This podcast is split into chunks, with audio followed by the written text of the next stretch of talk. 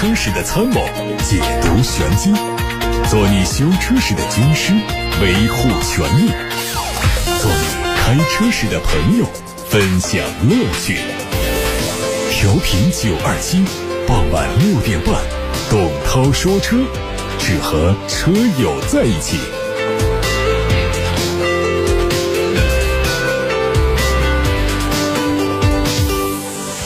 各位好，我是董涛。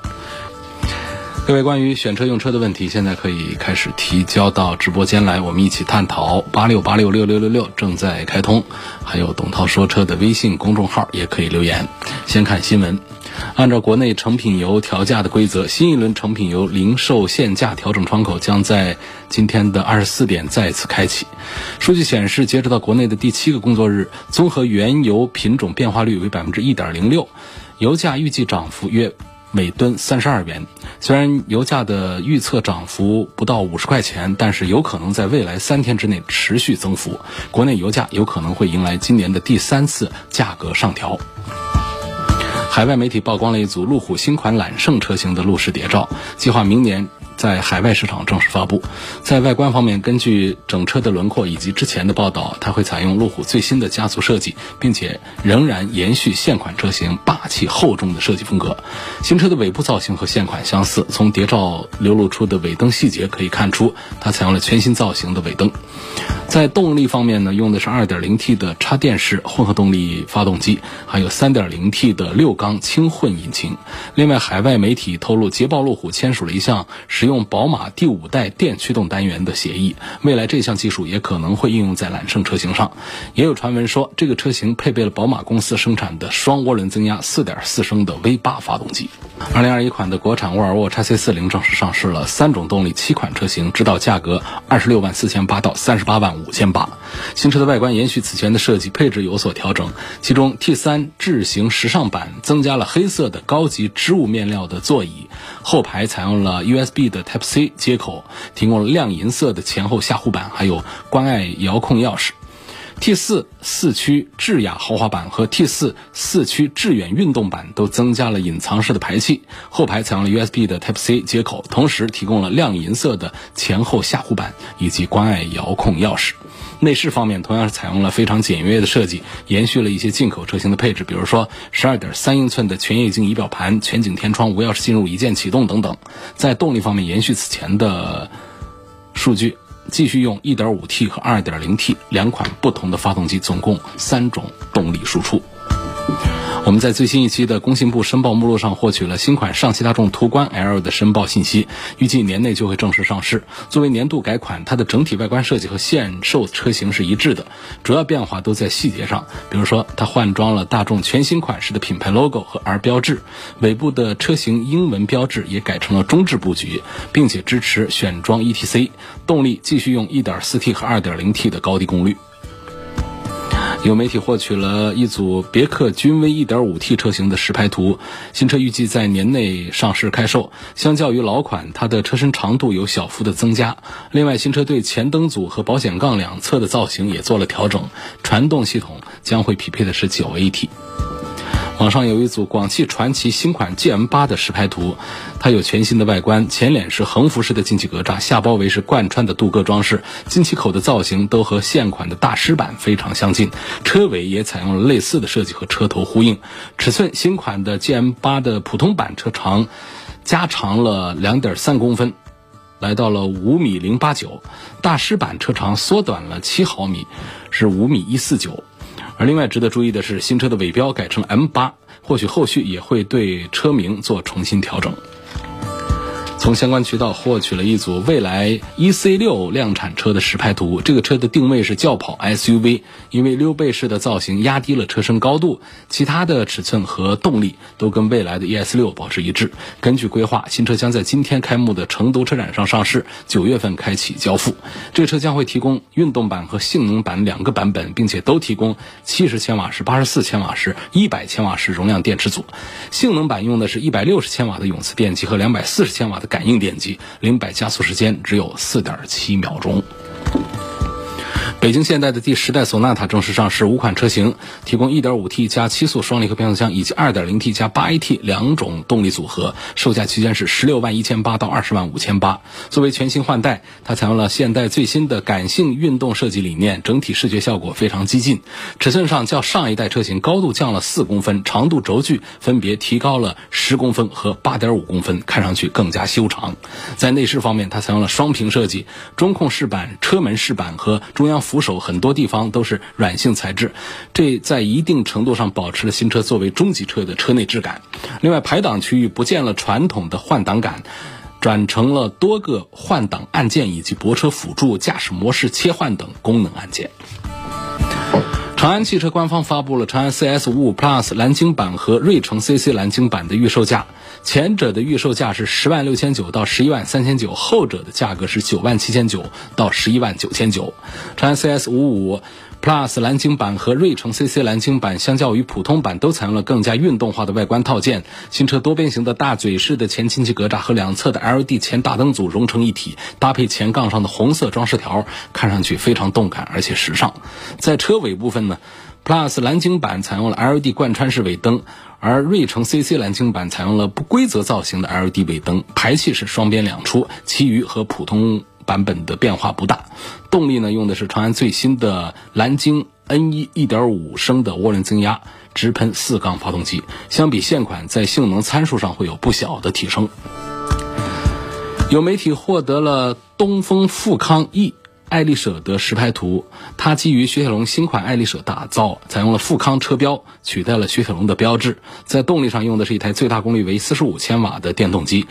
储能装置是三元锂离子电池，电池容量和续航里程等数据还没有发布。各位关于选车用车的问题，现在可以开始发送到直播间来，八六八六六六六六正在开通，还有董涛说车的微信公众号也可以留言。今天的话题呢，我们先从董涛说车微信公众号的后台看起，看看大家都在关心什么问题。有个网友网友说，夏天开车啊，这个开空调和送风模式怎么才能够节油呢？他的车是本田冠道的 1.5T，开空调的节油，这恐怕没有什么好的方案。开着就开始压缩机工作，就开始要耗费更多的发动机的动力，那么发动机就要补给更多的喷油量。那么我们只能说从风阻上，从各个方面来做一些优化，因为我们车辆的动力当中相当大的一部分是损耗在了和风阻做对抗的过程当中。所以说我们在高速公路上测油耗的时候呢，一定是把这个窗户都关上。油耗最低。如果我们开着窗户跑的话，这个风阻大了之后呢，这个油耗会有明显的上升。那么在开空调这个事儿上，实际上跟这都没关系。我们开着空调不至于还开着窗户吧？所以当我们关上窗户、开着空调的时候，实际上除了脚底下油门轻一点之外，几乎别无他法可以降低多少油耗。另外，第二点，我觉得大家不用太为难自己，就是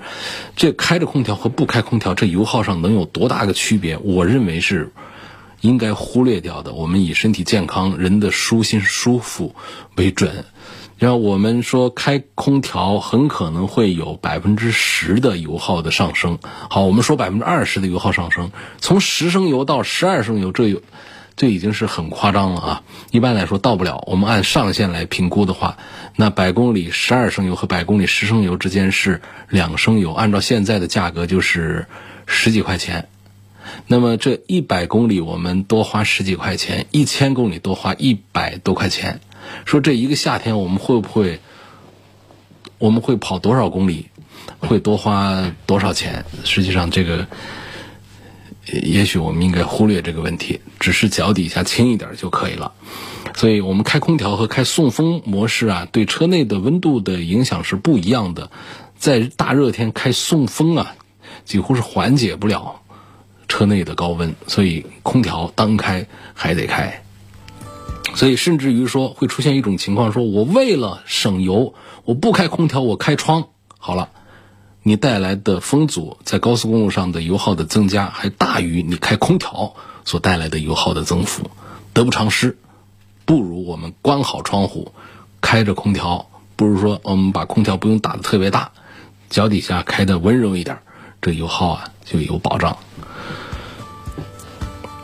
下一个问题说，别克昂科旗的市场表现怎么样？和汉兰达相比，从可靠性和性价比上做个点评。首先说，它肯定是跟汉兰达比就单个零头吧，它的月销量千把台，甚至于几百台的样子，就是一千台过一点，这个是没办法来跟汉兰达来讲这个销量方面的这个对比的。那么从可靠性上讲呢，那更是通用车是没法和我们的丰田、本田这样的车来做对比。所以性价比这个层面上讲呢，昂科旗倒还是呃挺划算的一个价格，因为别克车有一个点呢，就是它相对于我们同价位的大众车，呃本田、丰田车来说的话，别克车会做的更高档一些，内饰方面，呃包括用料方面，它是倾向于就是接近于豪华品牌的那种内饰的感受的。所以同样的价位下呢，我们开着昂科旗会感觉是开着更高档一点的车的。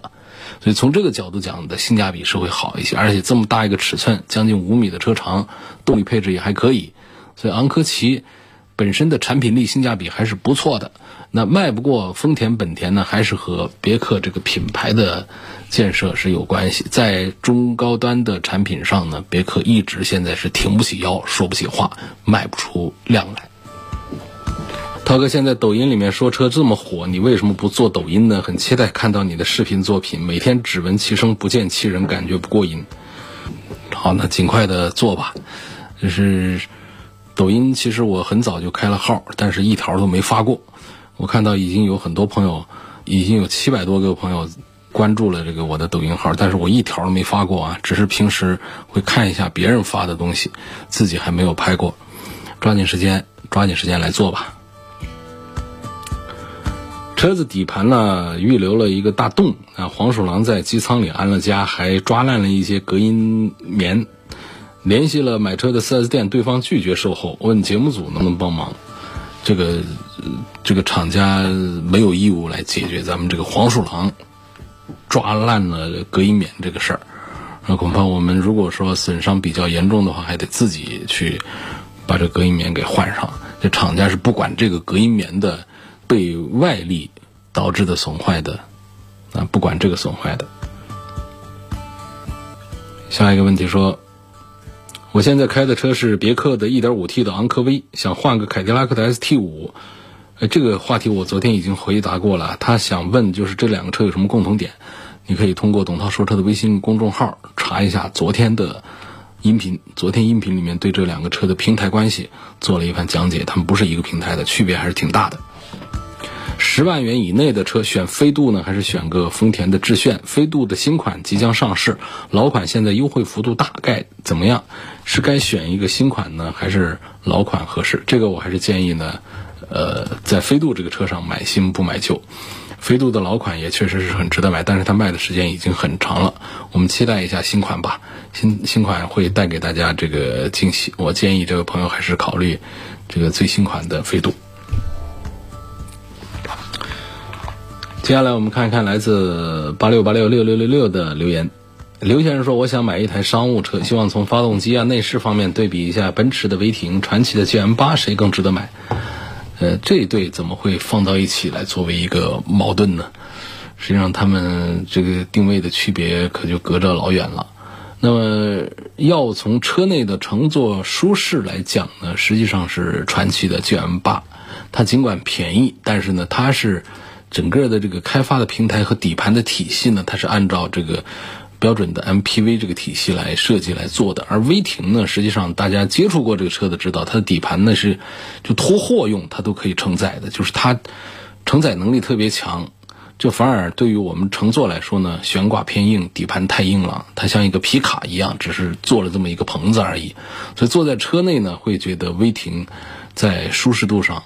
其实啊，就包括了这个奔驰的 V 系列，也都一样。他们的这个底盘悬挂结构啊，除非是坐多了人之后，才会觉得压得住，否则啊，就是一个司机开，你会感觉我开这个货车往回头一看就哐啷哐啷的，然后后排就坐个把人的话，也压不住秤，那还是觉得这个车空荡荡的，悬挂硬邦邦的。那有时候我们。参加一些这个外出的活动，用这个奔驰的 V 啊，或者是威霆的话，如果坐满了人的时候呢，压住了，这个悬挂还是有一点质感的。那否则的话，这车开的其实是坐着其实是不舒服的，只是大而已，宽敞而已。另外呢，像威霆这样的车啊，它内部很多的塑料，就那种温馨感呢、商务感呢，它其实都是很差的。它更像是一个大号的一个可以拖货载人的这么一个很皮实耐用的一个工具车的一个样样子啊。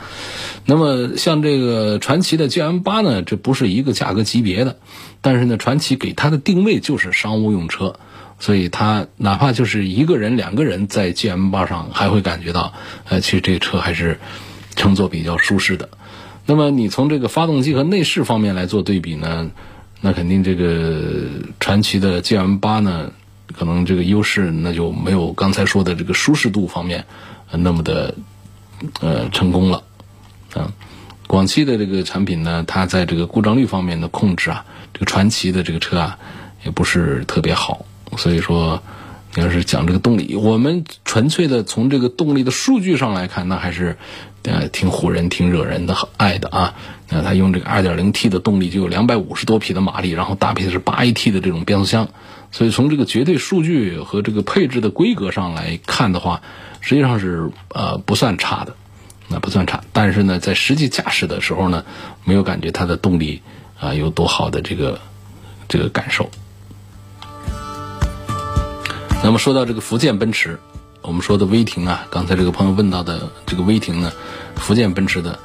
这个车的动力呢，那自然也不会弱了。那首先呢，奔驰当家的这个七 AT，然后呢二点零 T 这样的一套组合，我们讲动力这个单元上肯定还是呃。传奇的 GM 八占不到便宜。下一个问题说，郭先生他说我的预算是八十万元左右，嗯，希望从豪华感、操控感和越野性能方面对比一下宝马 X 五、奔驰 GLE、路虎的卫士，谁更值得买？那肯定是路虎卫士在越野能力方面更强大一些啊，包括在操控能力方面，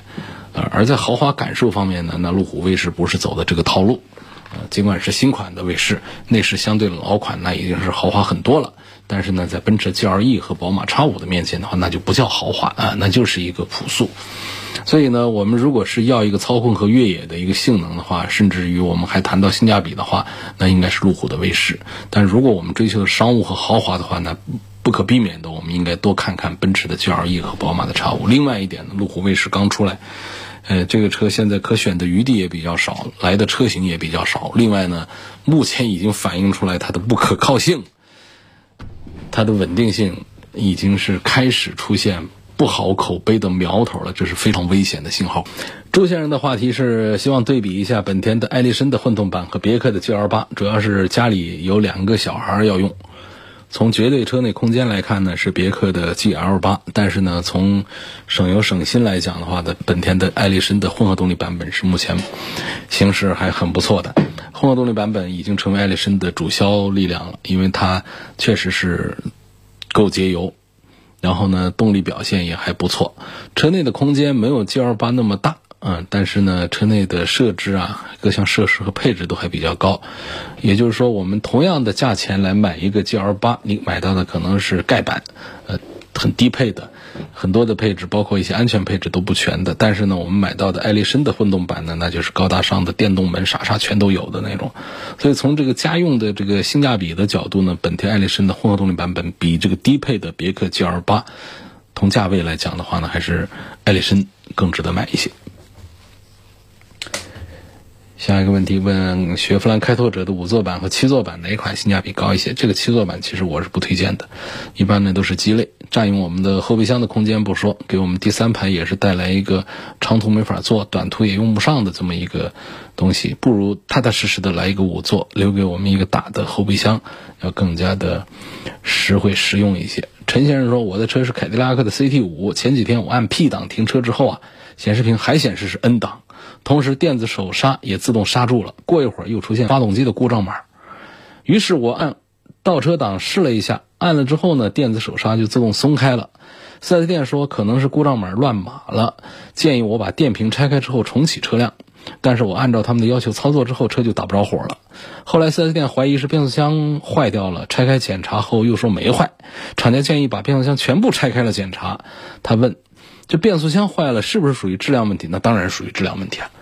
他说我的车还在质保期之内，可不可以直接换变速箱？这个不一定。一般来说呢，它得几次修不好才涉及到换变速箱的总成，然后继续修不好。那就是换整车是这样的，它不是说一出问题我们就有权利提出让厂家免费的给我们换一个新的变速箱的。他接着说，目前已经检查了九天了，还没查出故障。四 S 店说检查变速箱一般要十到十五天，请问是不是需要这么长时间？那水平差它才需要一年呢，那水平好可能就一天半天的，这个也没有一定之规。但是呢，三包法里面对于这个检修时间超过几天以上的是有一些，比方说代步车。然后说这一个故障我们在这儿修就修了，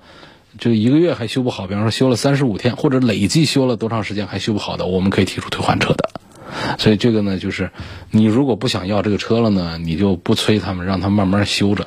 啊，修到一定时间还修不好，你汽车三包法你翻开找一找，汽车三包法没几千字，我建议啊，咱们车主们百度一个，搜一个，自己看一遍，那一头一尾的那废话咱们略过不看，就看中间关于那个权益、关于退换车这方面的，拢共加起来好像就几百个字，把它读一遍，对每一个开车的车主都有好处。所以那上面写很清楚，就是多长时间下是换总换动力总成换这样的三大件。多长时间是可以有条件退换车？哪些是无条件退换车的，都很清楚。包括要提供代步用车，你这车修了这么多天，十来天、八九天了，有没有给你提供代步车？没有提供的话，咱们说到说到去，这都可以。所以陈先生，你这个问题我们收到了，所以现在还是继续让他们修吧，让四 S 店继续检修。东方说车继续回答大家的问题。呃，我平时开的汽油车，现在想换三十万元左右的一辆车，无意当中看到了小鹏的 P7，销售介绍的感觉还不错，但是我对新能源汽车没有了解过，想希望主持人帮我推荐一下。你看，一个销售给你介绍，要是让你感觉不好的话呢，那这不是车的问题，那是销售的问题。但同样，销售的介绍让你感觉好的话呢，这不一定是车就真的还不错啊，这是一个呃正反话了。但是呢，对于小鹏 P7 这个车本身的评价来说呢，是其实是不低的。因为我们从新势力造车的这个排兵布阵、这个排序排位来讲的话呢，小鹏目前可以排到第三位。目前头把交易最狠的大哥还是蔚来，蔚来的后面是理想、理想 ONE。当然，这个其实也呃。这既是市场热度和销量指数，也是他们的定位和价格的一个区间，就是未来最贵啊。理想第二，然后后面接下来就是小鹏，再接下来是威马。那这四个品牌，未来、理想、小鹏和威马是目前新势力造车当中的前四名。那其中这个理想 ONE 呢，它不是纯电动车，它是增程式的，它有一个三缸的一个小发动机来给这个电瓶发电。呃，这么一个增程式的一个，这个我们排开不说的话，实际上纯电动的产品就是未来最贵的未来啊，中档的这个小鹏，然后呢，在价格这个优势再大一点的就是呃这个威马，就这么一个情况。呃，所以小鹏的 P7 呢，你你这个对新能源车的了解的话呢，也不用说是太多，你只知道目前在国内做的最好的就这几个。实际上呢，我们的新势力造纯电动车啊。已经是目前是有了能够叫得上名号的，已经有了几十家。事实上的厂家数据的话呢，应该是已经有了上百家了。那就在这样的一种情形下，它已经排进了前三的话，这是很大程度上是它的技术啊各方面的可靠程度已经是有了一些保障了。还有一位叫大猛的网友，他跟我留言说：“他说你刚才说的没错。”夏天开车上高速公路，我宁可大开空调，冻得像猴子，也不会烧到去开窗户。那不叫节油，那叫果精。对，在今天节目一开始就跟一位朋友探讨了，咱们在夏天开空调的这个事儿上，应该怎么跟节油来达成一个平衡。实际上呢，咱们就图个舒服就行了，它真的节不了什么油。下一个问题问到了，说燃油添加剂的作用大不大呀？我是时代雅阁 1.5T，这保养手册上明确要求加燃油添加剂。我看 4S 店给的燃油添加剂里面的聚醚胺含量有百分之四十五到五十，我看到在淘宝上呢，能给出含量的产品都非常少。问燃油宝里面的聚醚胺成分有多大个作用？燃油宝，嗯，添加剂啊，呃，有几种，有清洁型的。啊，有这个提升动力型的，有这个呃除碳啊这方面的，这个不管是哪一种这个燃油宝啊，哪个品牌的燃油宝，这里头都是很重要的一个成分叫聚米胺。然后呢，全球也没有多少厂家在生产，然后体量最大的是德国的巴斯夫，所以常常说巴斯夫原液是什么东西，就是巴斯夫这个品牌它它底下产的这个聚醚胺。聚醚胺这个东西呢，它其实这个大家。就可能大家化学都忘差不多了啊，呃，它广泛应用在很多行业，像我们的粘胶剂啊、防腐涂料啊、呃固化剂啊，这上面都会用到。那么我们作为车主，呃，接触它最多的就用在这个这个汽油添加剂上的，像九二七的定制生产的油路三效这个东西，那那就是这里头的主要成分就是这个聚醚胺。这很自然啊，因为你买的其他品牌也都是放的聚醚胺，而聚醚胺是一个最贵的一个东西，所以呢，很多的燃油添加剂加进去之后没什么效果，那是因为聚醚胺它放的少，放的少呢，它其他的主要成分它搭配的稀释液就是煤油，那当然加进去就像我们感冒了，我们吃的药片儿纯粹就是淀粉做的，那吃了以后你肯定对身体没什么害处，但是呢。那肯肯定的，那感冒也治不好，所以这个添加剂里面，呢，它如果说它聚醚胺这个东西给那么一丁点儿，它的成本可以降得很低，那一瓶几块钱都可以。那为什么说有的产品卖到一百多块钱？说九二七的油路三效效果好，它就是贵，它怎么卖到一百九十二块七？我在别的地方买都是一百三，还有六十多、五十多的。就这里头聚醚胺最重要的、最贵重的这个东西，它给添加多少的一个问题。你添加多，成本就高，效果就好；你添加少，那就吃了跟没吃，加了跟没加一样。那这就是聚醚胺这个东西，那么它在车里面，我们要是跟大家讲一点原理的话呢，它有，这我都现学现卖的，就是我们也是台里开始做这个油路三效这个产品之后，才开始了解了它的一些原理。聚醚胺这东西有分散作用，那就是我们润滑油当中啊，它能够吸附一些已经生成的积碳。漆膜等等固态的一些小颗粒，然后呢，让它成为一种这个胶体的溶液状态，分散在油当中，阻止它们呃成为大颗粒。第二个呢，溶解的作用。然后我们燃料油当中呢，它可以改善这个油品的这个性能质量，有非常好的油溶性，它不沉淀、不分层，就让这个汽油、柴油燃料在气缸当中能够更加充分的燃烧，增强车辆的动力性能，然后增强。其他的一些，包括减少车辆的磨损呐、降低噪音等等这样的，这是溶解作用，还洗涤作用。那聚醚胺它可以把吸附在金属部件表面上的漆膜积碳洗涤下来，然后分散和悬浮在油当中，通过过滤器把它除掉。这也可以让我们发动机的活塞呀、气缸壁呀各个这个零零部件的这个金属的表面保持清洁、正常工作。包括增容的作用，因为它其实也是一种这个活性剂嘛。它可以把这个本来在油当中，呃，不能溶解的一些固态的、液态的一些东西都增溶一下，嗯，然后还有三中和的一些作用，这个就不多说了啊，这越说越越像是化学课了，没意思了。